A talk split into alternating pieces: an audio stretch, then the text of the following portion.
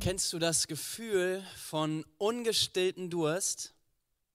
Zum Beispiel im Sommer, wenn es so richtig heiß ist oder, oder vielleicht nach dem Sport oder nach körperlicher Arbeit. Als ich früher noch im Fußballverein gespielt habe, da war das wirklich nach so einem Spiel im Sommer immer richtig krass. Ja, man war gefühlt so ausgetrocknet, dass man ein Liter Wasser direkt runterexen konnte. Ja, einer hat sogar mal einen Liter Milch runtergeext, das fand ich wiederum ein bisschen eklig. Aber es stillt erstmal den Durst. Es stillt erstmal den Durst, aber nur für einen Moment. Heute wird es ebenfalls um Wasser und ungestilltem Durst gehen. Und was das genau heißt oder worum es genau geht, da kommen wir gleich zu. Aber erstmal herzlich willkommen zu, unserer, zu unserem vierten Teil unserer Predigtreihe Follow Me, folge mir nach. Worte von Jesus selbst, als er Menschen zu Jünger berief. Und wir haben bereits drei Predigten zu diesem Thema gehört und schauen uns dazu verschiedene Begebenheiten und Personen aus dem Johannesevangelium an. Und wenn du eine Predigt verpasst hast, ey, ich empfehle dir, die anderen noch nachzuhören. Lass uns, bevor wir in unseren Text einsteigen, noch mal kurz eintauchen, was es bedeutet, ein Jünger zu sein und Jesus nachzufolgen. Laut Dallas Willard gibt es da nämlich ein Problem. Er sagt, die größte Tragik unserer Zeit ist, dass man heutzutage Christ sein kann, ohne ein aktiver Nachfolger von Jesus zu sein. Ey, eigentlich deutet Dallas Willard an, das geht nicht. Das, das funktioniert nicht. Irgendwie ist es so, das ist ja die Tragik, aber es ist nicht das, was Jesus selbst uns lehrt. Und das Wort Christ ist leider ein bisschen irreführend heutzutage. Warum? Weil es im Kern nicht um Begrifflichkeiten geht oder einer religiösen Zugehörigkeit. Jesus wollte keine Christen machen, sondern Jünger, Nachfolger. Wörtlich, das griechische Wort Mathetes heißt Schüler. Und Jesus selbst ist der Lehrer. Er wurde von seinen Jüngern Rabbi genannt. Und er beruft dich und mich, mit ihm unterwegs zu sein, von ihm zu lernen um ihm ähnlicher zu werden und in seine Fußstapfen zu treten. Und das ist ganz wichtig für uns zu verstehen. Der Begriff Jünger, der taucht im Neuen Testament 269 Mal auf, die Bezeichnung Christ hingegen nur dreimal. Also nochmal, Jesus ging es nicht um irgendeinen Status oder Begrifflichkeiten, sondern um einen Lebensstil. Einen Lebensstil als Jünger. Christsein bedeutet, Christus zu folgen. Ein Jünger ist ein Christ, aber ein Christ ist, nicht leid, äh, ist leider nicht immer ein Jünger. Und da haben wir in den Kirchen einiges verpennt in der Kirchengeschichte. Es gibt nämlich nicht den Christen und den Jünger. Und der Jünger, das ist dann vielleicht so die, die Luxusausführung eines Christen, halt noch ein bisschen krasser, ein bisschen extremer, aber halt nicht so für jeden etwas. So als ob man sich das dann so aussuchen kann, welche Form man so annimmt als Christ. Jesus beruft dich nicht zum Christen in dem Sinne, wie wir heute Christsein verstehen. Jesus ruft dich, ihm zu folgen, in seine Lehre, in seine Ausbildung zu kommen und den Menschen die frohe Botschaft zu verkünden und Jesu Liebe in die Welt zu bringen. Wenn das dein Leben betrifft, dann kannst du dich auch voller Stolz Christ nennen. Aber leider ist das Wort nicht immer ganz so treffend. Ein Christsein, das nicht den Fußspuren Jesu folgt, bleibt nur ein Titel oder ein Eintrag in deinem Stammbuch. Nachfolge ist Freundschaft, ist Beziehung zu Jesus. Ein echter Nachfolger zu sein heißt, dass wir Jesus vollkommen vertrauen, dass wir uns von ihm leiten und verändern lassen und dass wir ihm auch dann nachfolgen, wenn sein Weg für uns schwierig ist.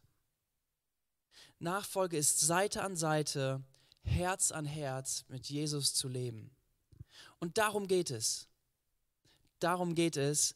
Deshalb ist uns diese Predigtserie auch so wichtig, dass wir uns auf den Weg machen, Jesus zu folgen. Und das ist kein Aufruf an, an Menschen, die Gott noch nicht kennen. Nein, es ist ein Aufruf an jeden Menschen, auch wenn du christlich aufgewachsen bist und meinetwegen jeden Sonntag zur Kirche kommst und vielleicht hier sogar dienst.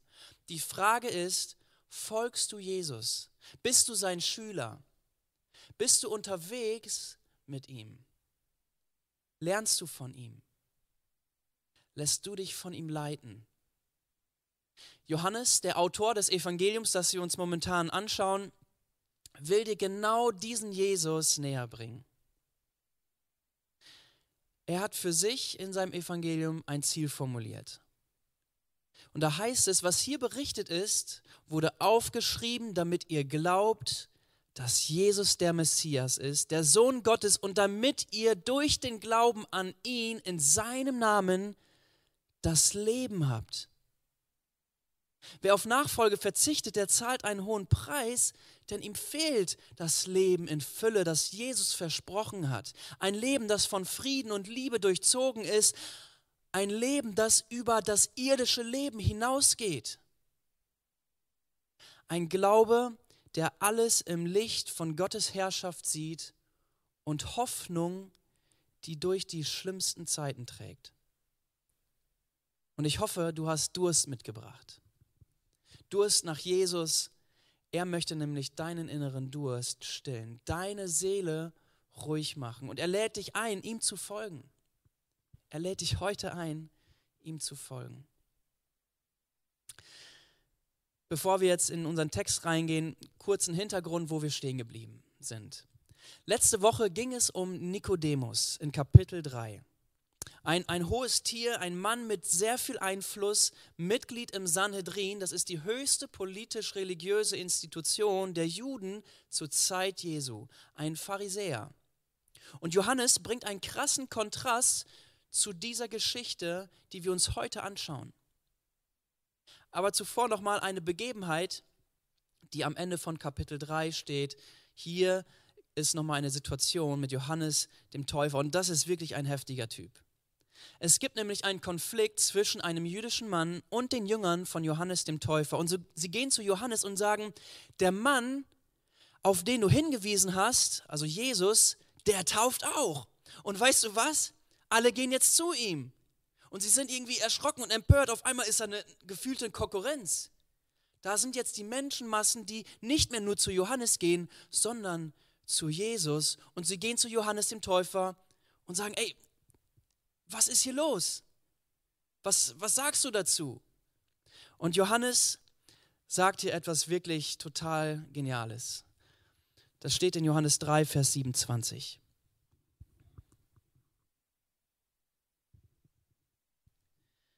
Johannes erwiderte, ein Mensch kann sich nicht das Geringste selber nehmen. Es muss ihm vom Himmel her gegeben werden. Ihr selbst könnt bezeugen, dass ich sagte, ich bin nicht der Messias, ich bin nur als sein Wegbereiter vor ihm hergesandt. Er ist der Bräutigam, ihm gehört die Braut. Der Freund des Bräutigams steht dabei und hört ihm zu und freut sich, seine Stimme zu hören.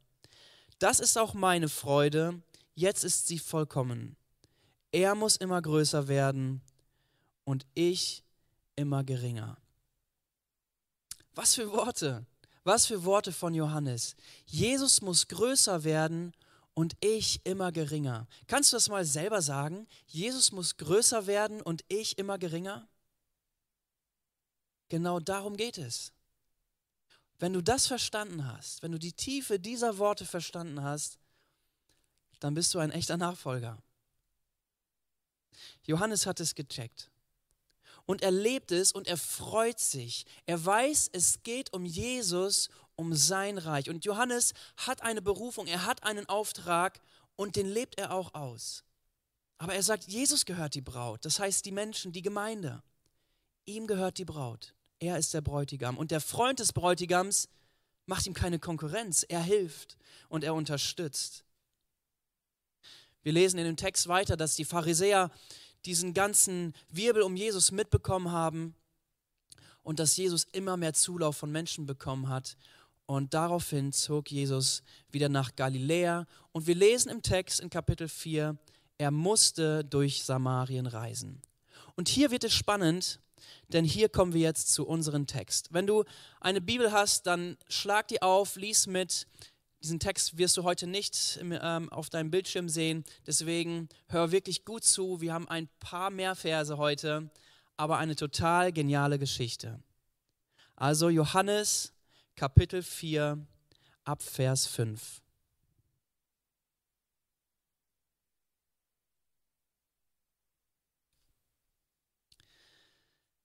Sein Weg führte ihn durch Sichar, eine samaritanische Ortschaft in der Nähe, das Feld lag, das Jakob einst seinem Sohn Josef gegeben hatte, und wo sich auch der Jakobsbrunnen befand. Es war um die Mittagszeit. Müde von der Reise hatte sich Jesus an den Brunnen gesetzt. Seine Jünger waren in den Ort gegangen, um etwas zu essen zu kaufen. Da kam eine samaritanische Frau zum Brunnen, um Jesus äh, um Wasser zu holen. Jesus bat sie, gib mir zu trinken. Überrascht fragte die Frau, wie kannst du mich um etwas zu trinken bitten? Du bist doch ein Jude und ich bin eine Samaritanerin. Die Juden meiden nämlich jeden Umgang mit den Samaritanern. Jesus antwortete, wenn du wüsstest, worin die Gabe Gottes besteht und wer es ist, der zu dir sagt, gib mir zu trinken, dann hättest du ihn gebeten und er hätte dir Quellwasser gegeben, lebendiges Wasser.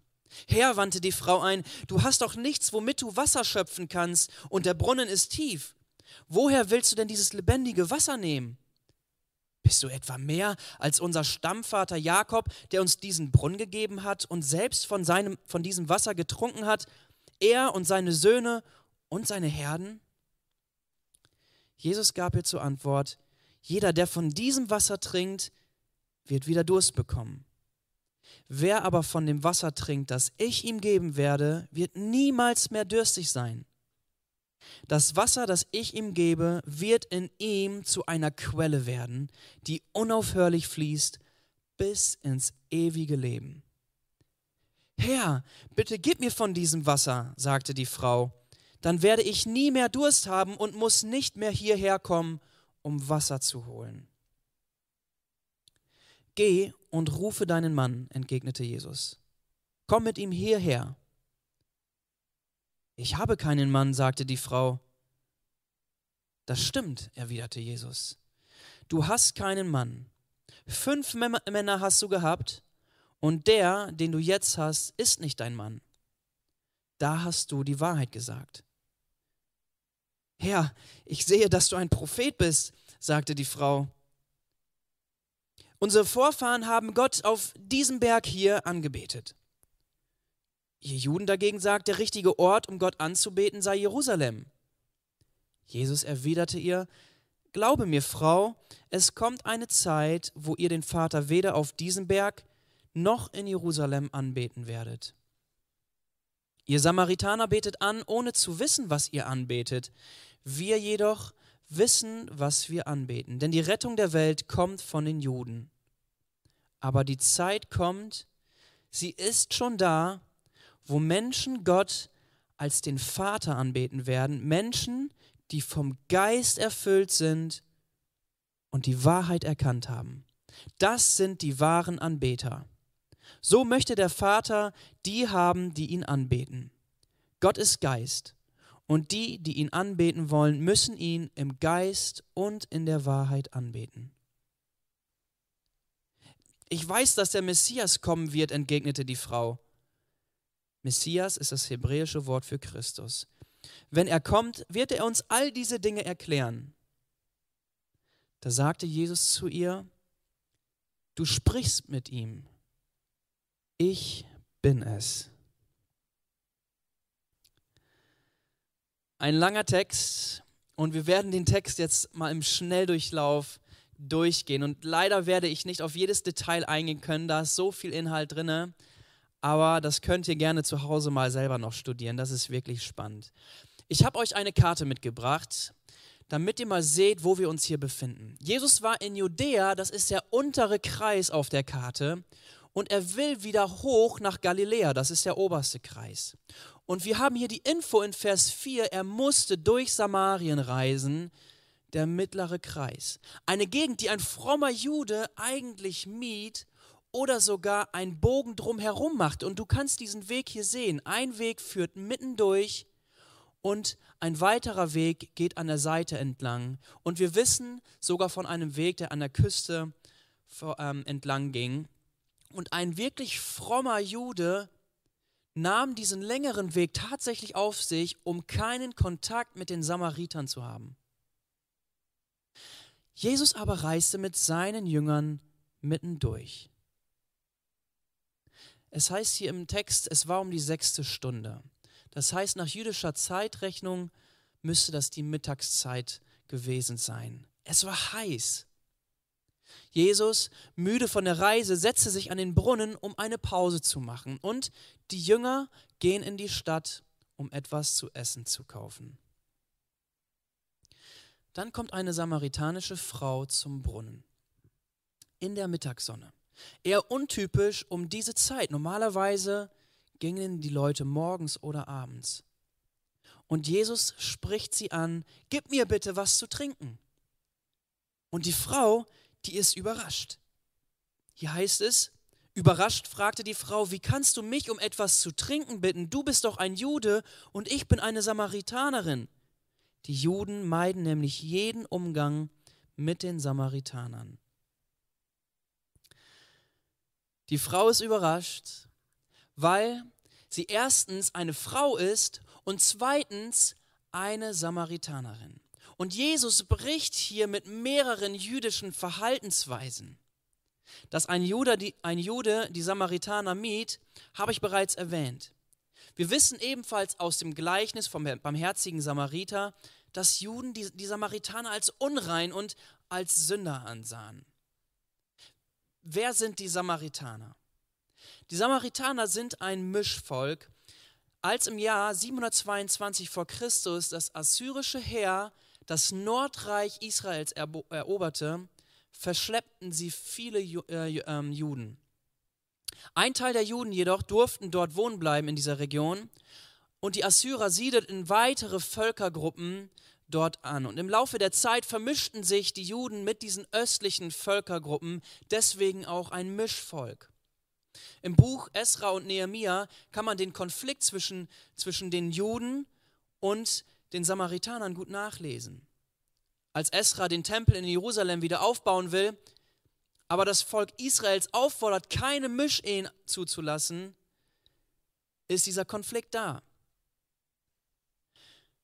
Sie verweigern sogar den Samaritanern beim Tempelbau in Jerusalem mitzuhelfen. Und wir wissen, dass die Samaritaner eine eigene Anbetungsstätte hatten, nämlich den Berg Garizim, der auch hier erwähnt wurde. Die Frau sprach ja von einem Berg, wo sie anbeten.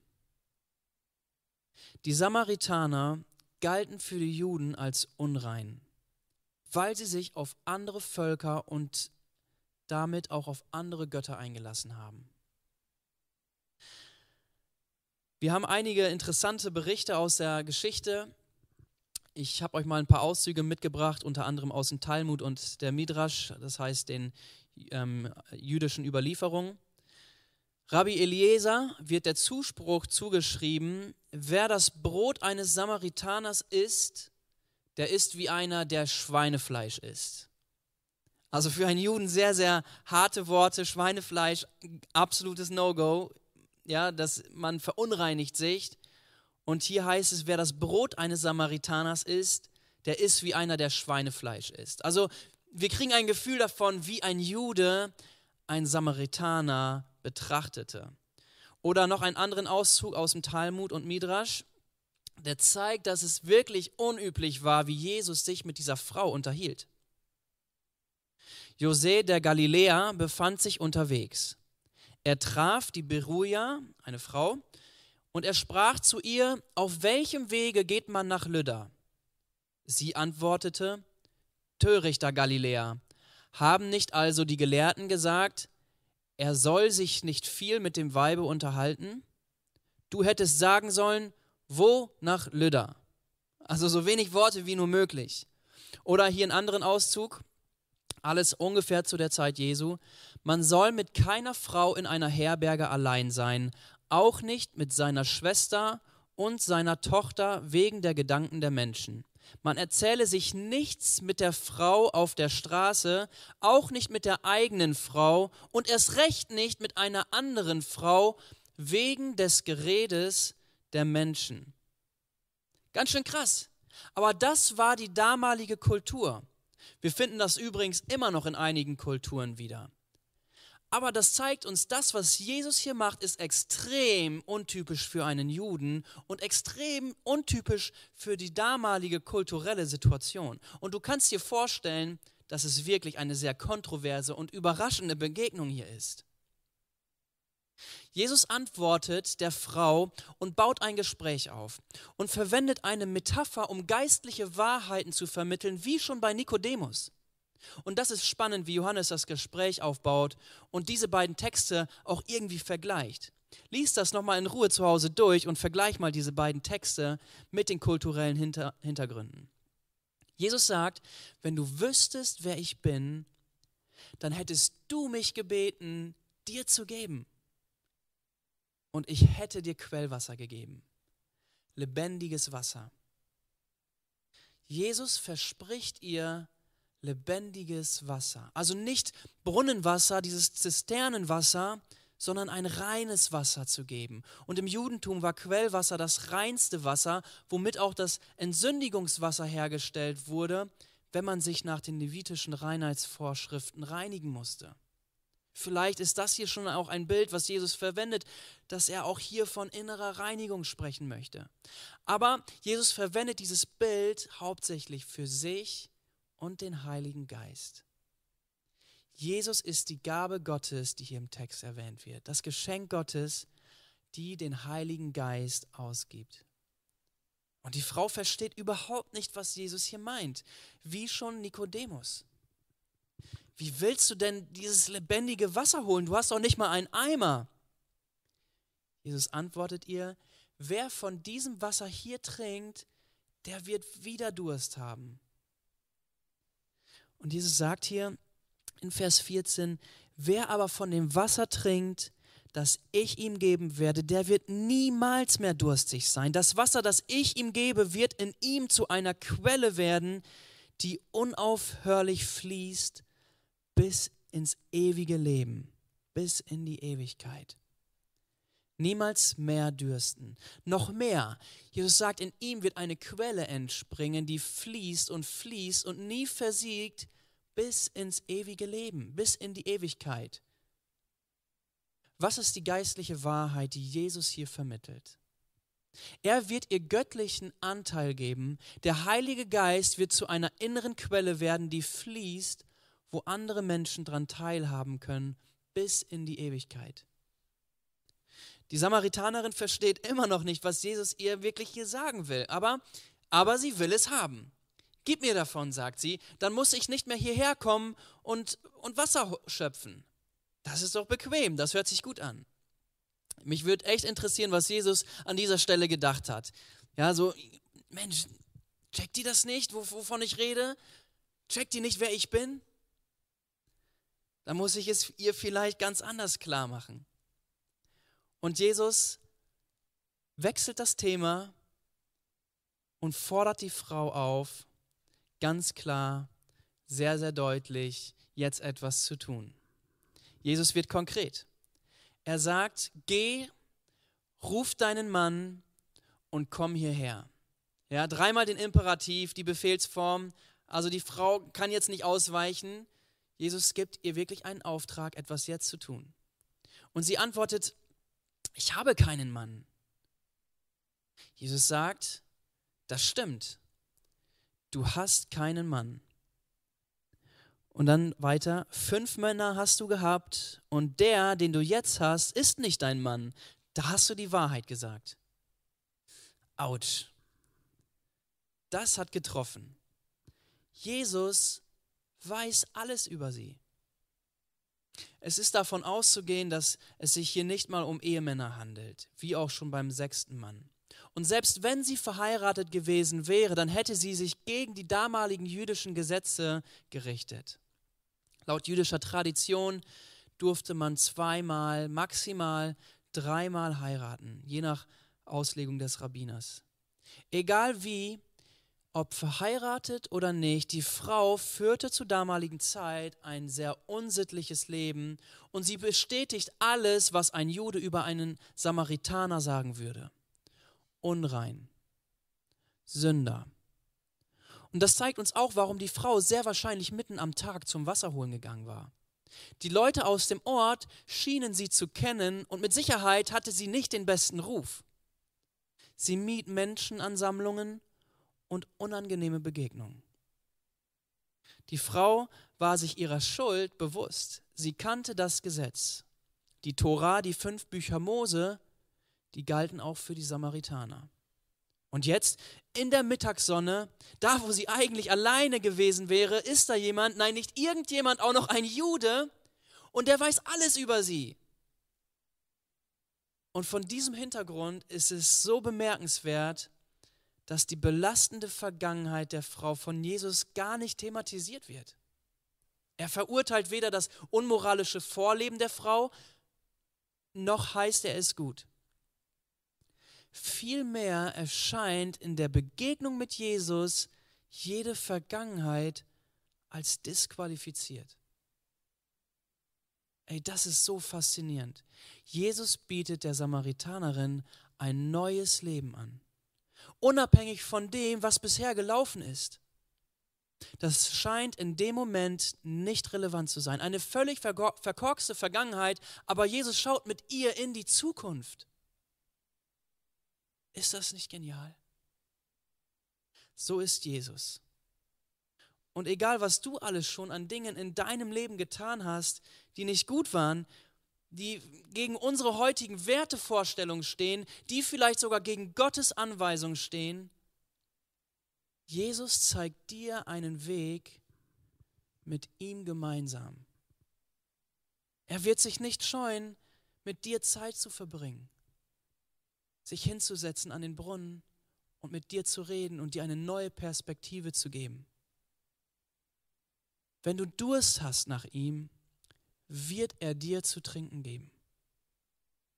Ey, die Frau, die fühlte sich ertappt an dieser Stelle. Oh, ich sehe, dass du ein Prophet bist. Und scheinbar lenkt sie das Gespräch von dieser unangenehmen Situation weg. Sie fängt an, über eine Streitfrage Frage zu sprechen zwischen Juden und Samaritanern, wo der richtige Ort ist, um Gott anzubeten. Und Jesus sagt hier etwas ganz Wichtiges. In Vers 23 heißt es, aber die Zeit kommt, ja, sie ist schon da, wo Menschen Gott als den Vater anbeten werden, Menschen, die von Geist erfüllt sind und die Wahrheit erkannt haben das sind die wahren Anbeter. So möchte der Vater die haben, die ihn anbeten. Im Geist und in der Wahrheit. Das ist die wahre Anbetung. Also es geht nicht um den Ort oder, oder die Form, das Äußerliche, was immer ein Streitpunkt war zwischen diesen beiden Völkergruppen, sondern Jesus macht klar, es geht um das Innere, es geht um das Herz. Dein ganzes Leben und wahre Anbetung kann nur da geschehen, wo der Geist Gottes in uns lebt und wir die Wahrheit erkannt haben. Jesus als den Retter angenommen haben. Johannes der Täufer hat es bereits vorgelebt. Er hat auf Jesus hingewiesen, er hat den Vater angebetet und verherrlicht und sich ihm ganz unterstellt mit seinem Reden und mit seinem Tun. Hey, das war nicht beschränkt auf ein Gebäude oder, oder ein Opfer. Diese Anbetung betrifft unser ganzes Leben, unser ganzes Sein. Diese Anbetung ist das Kennzeichen eines Jüngers. Eine Anbetung, die Gott gefällt. Wie oft lesen wir im Alten Testament, dass Gott sagt, an euren Opfern habe ich kein Wohlgefallen. Mit den Lippen bekennen sie mich, aber ihre Taten sind voll von Bosheit. Jesus macht deutlich, Gott sucht keine Orte der Anbetung für die Samaritaner der Berg Garizim, für die Juden Jerusalem, für dich vielleicht die Kirche heute, sondern er sucht Menschen, Jünger, Nachfolger, die den Vater im Geist und in der Wahrheit anbeten. Keine Frage des Wo, sondern des Wie. In Vers 25 gibt die Frau nochmal zu erkennen, dass sie, dass sie wirklich alle Grundkenntnisse der Tore hat. Sie weiß, dass der Messias kommen wird. Wie die Juden erwarteten die Samaritaner einen endzeitlichen Propheten wie Mose, von dem es auch in Exodus 20 heißt, einen Propheten wie dich will ich ihnen aus ihren Brüdern erwecken und meine Worte in seinen Mund geben. Und er, wird ihnen, und er wird ihnen alles sagen, was ich ihm befehlen werde. Und wer auf seine Worte nicht hören wird, die er in meinem Namen sprechen wird, von dem will ich Rechenschaft fordern. Mit dem Kommen dieses Propheten erwartete man die Regelung aller kultureller Streitfragen, zu denen auch der wahre Ort der Anbetung gehörte. Und Jesus offenbart sich nun hier endgültig der Frau. Er ist Jude, er ist der Prophet, er regelt die Streitfragen mit zwei Sätzen und sagt letztendlich, ich bin es, ich bin der Messias. Die Frau, sie spricht hier mit dem Messias, mit dem verheißenen Propheten und König. Und an dieser Stelle endet unsere Textpassage für heute. Wie geht es weiter? Die Jünger kommen aus der Stadt zurück und sind verwundert, warum Jesus mit einer Frau spricht. Verständlich mit den Informationen, die ich euch vorhin mitgegeben habe. Aber keiner traute sich, ihn zu fragen, worüber sie gesprochen haben. Die Frau ließ ihren Krug stehen, eilte in die Stadt und erzählte den Menschen von der Begegnung mit Jesus und forderte die Menschen auf, mitzukommen mit der Frage, kann er der Messias sein? Kann es wahr sein, dass der Messias jetzt da ist? Und die Leute kommen zu Jesus. Die Leute aus dem Ort, die, eine Menschenmasse kommt raus, um Jesus zu sehen. Und ich lese euch kurz den letzten Abspann, Vers 39 bis 42. Viele Samaritaner aus jenem Ort glaubten jetzt an Jesus. Die Frau hatte ihnen bezeugt, er hat mir alles gesagt, was ich getan habe, und auf ihr Wort hin glaubten sie. Die Leute aus dem Ort, die Jesus hinausgegangen waren, baten ihn, bei ihnen zu bleiben. Er blieb zwei Tage dort, und auf sein Wort hin glaubten noch viel mehr Menschen an ihn. Wir glauben jetzt nicht mehr nur aufgrund von dem, was du uns erzählt hast, erklärten sie der Frau. Wir haben ihn jetzt mit eigenen Ohren gehört und wissen, dass er wirklich der Retter der Welt ist. Was für eine Geschichte. Viele Menschen kommen an diesem Tag, an diesen zwei Tagen zum Glauben. Und das, weil sich die eine Frau aufgemacht hat und von Jesus erzählt hat. Johannes sagt, was hier berichtet ist, wurde aufgeschrieben, damit ihr glaubt, dass Jesus der Messias ist, der Sohn Gottes, und damit ihr durch den Glauben an ihn in seinem Namen das Leben habt. Damit ihr das Leben habt. Jesus möchte dir ebenfalls das Leben geben. Ein Leben in seiner Gegenwart. Ein Leben für die Ewigkeit. Ein Leben, das über dieses Leben hinausgeht. Ein Leben mit Perspektive. Ein Leben, das deinen inneren Durst schon heute stillt. Gott selbst will den Durst deines Lebens stillen. Frieden, Freude, Ruhe, Liebe, Hoffnung in deinem Innersten. Und das ist das Wirken des Heiligen Geistes in deinem und in meinem Leben, wenn er in deinem Leben Platz nimmt. Der den Durst deines Lebens stillt der unersättliche Durst nach mehr. Die Samaritanerin, sie lebt bereits mit dem sechsten Mann zusammen, was ein Stück weit ihr Herz und ihre Sehnsucht, aber auch ihre Zerrissenheit zeigt. Sie hat Durst nach, etwas, das ihren inneren Durst stillt. Und Jesus benutzt dieses Bild vom Wasser, um ihren inneren Zustand aufzudecken. Und ist das nicht bei uns allen so? Wir suchen alle irgendwie unseren inneren Durst zu stillen. Der Durst nach Anerkennung, Durst nach Annahme, Durst geliebt zu werden, Durst akzeptiert zu sein, der Durst nach Sinn, der Durst nach Ruhe und Frieden im Herzen. Und wir suchen und probieren alles Mögliche aus, was diesen Durst in uns stillen kann. Du kannst es mit Liebe zu Menschen probieren und du wirst merken, auch die werden dich enttäuschen. Du kannst es mit körperlicher Befriedigung probieren, du wirst merken, dass das nur eine sehr kurze Befriedigung ist. Du kannst es mit Alkohol und Drogen probieren und du wirst merken, wie sie dich belogen haben, dir zu helfen und anstelle davon noch ein viel, viel größeres Loch in deinem Leben entstehen lassen. Du kannst es mit Macht probieren, bis du merkst, wie ohnmächtig du bist. Du kannst es mit Geld ausprobieren und du wirst merken, wie die Gier dich zerfrisst.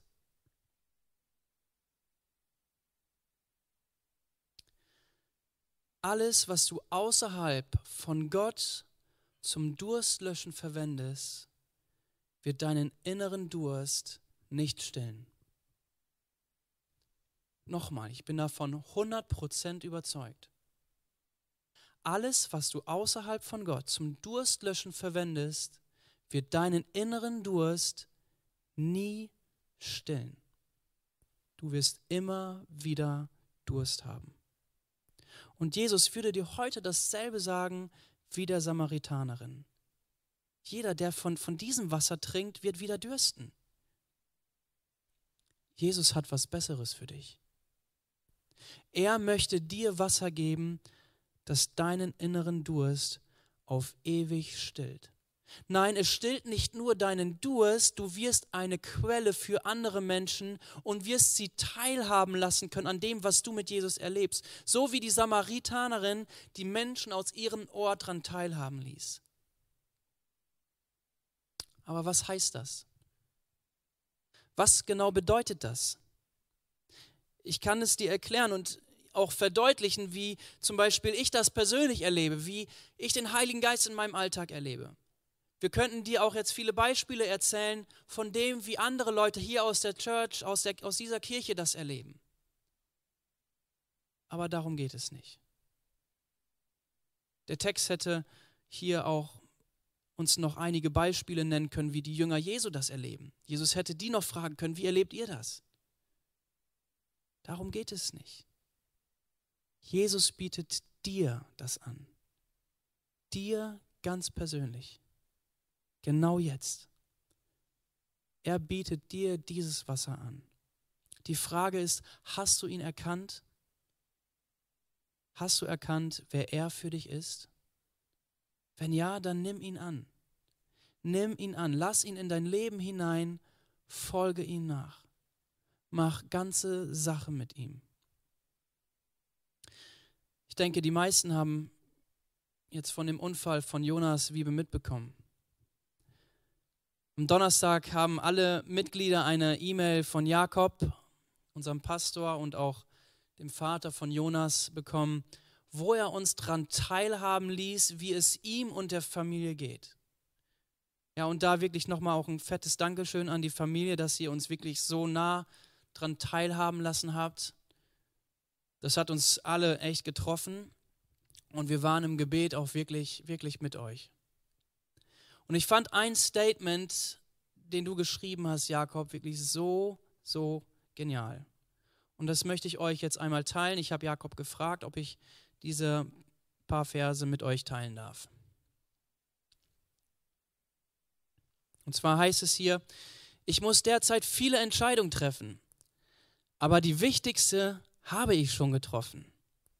Ich, wir werden Gott von Herzen lieben, ihm folgen und dienen und ihn anbeten. Er hat alles und jeden von uns in seiner liebevollen väterlichen Hand. Er wird Großartiges tun, auch wenn es Mächte und Menschen gibt, die sich uns manchmal heftig in den Weg stellen werden. Ich wähle Liebe, Glaube und Hoffnung. Und ich lasse Dinge, Denken und Emotionen in seine Hand los, die ich weder ändern noch verstehen noch alleine bewältigen kann. Wow, das ist Jüngerschaft. Das ist Nachfolge. Und es geht mir überhaupt nicht, jetzt irgendwie zu zeigen, wie toll und vorbildlich wir es doch als Christen sind. Ey, in so einer Situation, bei so einem Unfall ist das sowas von belanglos. Aber es zeigt genau, um was es geht, mit Jesus unterwegs zu sein, ihm zu folgen. Follow me. Follow me. Jesus lädt dich ein, ihm zu folgen, mit ihm unterwegs zu sein. Seite an Seite, Herz an Herz. Und ganz egal, ob du dich bereits einen Jünger oder dich als Christ bezeichnen würdest oder dich vielleicht sogar eher wie die Samaritanerin fühlst, schuldig, sündig, Jesus lädt dich ein. Ist dein innerer Durst gestillt? Oder versuchst du immer und immer wieder diese Sehnsucht nach mehr durch andere Dinge zu kompensieren? Durch deinen Partner? Durch Kinder? Durch Sex? Durch Selbstbefriedigung? Alkohol? Drogen? Geld? Gewalt? Macht? Jesus bietet dir ein neues Leben ein neues Leben. Ein Leben in Fülle. Ein Leben mit Frieden im Herzen. Jakob hat hier in seinem Textabschnitt gesagt, die wichtigste Entscheidung haben wir schon getroffen. Ich, wir werden Gott von Herzen lieben, ihm folgen und dienen und ihn anbeten. Er hat alles und jeden von uns in seiner liebevollen, väterlichen Hand. Hast du die wichtigste Entscheidung für dich bereits getroffen? Wenn du das möchtest, dann kannst du das jetzt mit einem einfachen Gebet tun. Ich werde ein Gebet sprechen und wenn du willst, kannst du dieses Gebet mitsprechen und diese Worte ganz persönlich an Gott den Vater richten. Und es kann für dich heute ein Start sein für dieses erfüllte Leben, was Jesus dir geben möchte. Guter Vater, wir danken dir für dein Wort. Ich danke dir, dass du mir dieses Leben in Fülle geben möchtest. Ich danke dir, dass du mich siehst mit all dem, was in mir drin ist. Und ich habe Durst.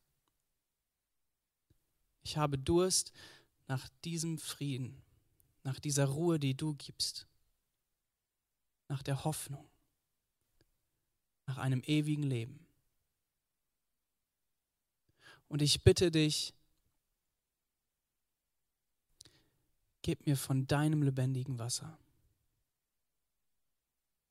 Lass den Heiligen Geist in mein Leben kommen. Jesus, ich danke dir, dass du dich auf den Weg gemacht hast, um mich zu suchen. Ich danke, dass du für meine Schuld am Kreuz bezahlt hast. Dass du mich deswegen nicht mehr anklagst. Dass du mich annimmst. Jesus, ich will dir folgen. Du sollst größer werden. Und ich will weniger werden. Amen. Wenn du diese Entscheidung für dich getroffen hast, dann kannst du uns gerne kontaktieren.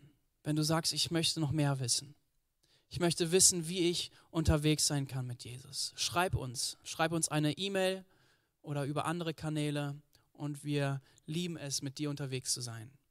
Wir wollen uns wirklich bei dir melden und mit dir gemeinsam unterwegs äh, ähm, sein, Jesus zu folgen.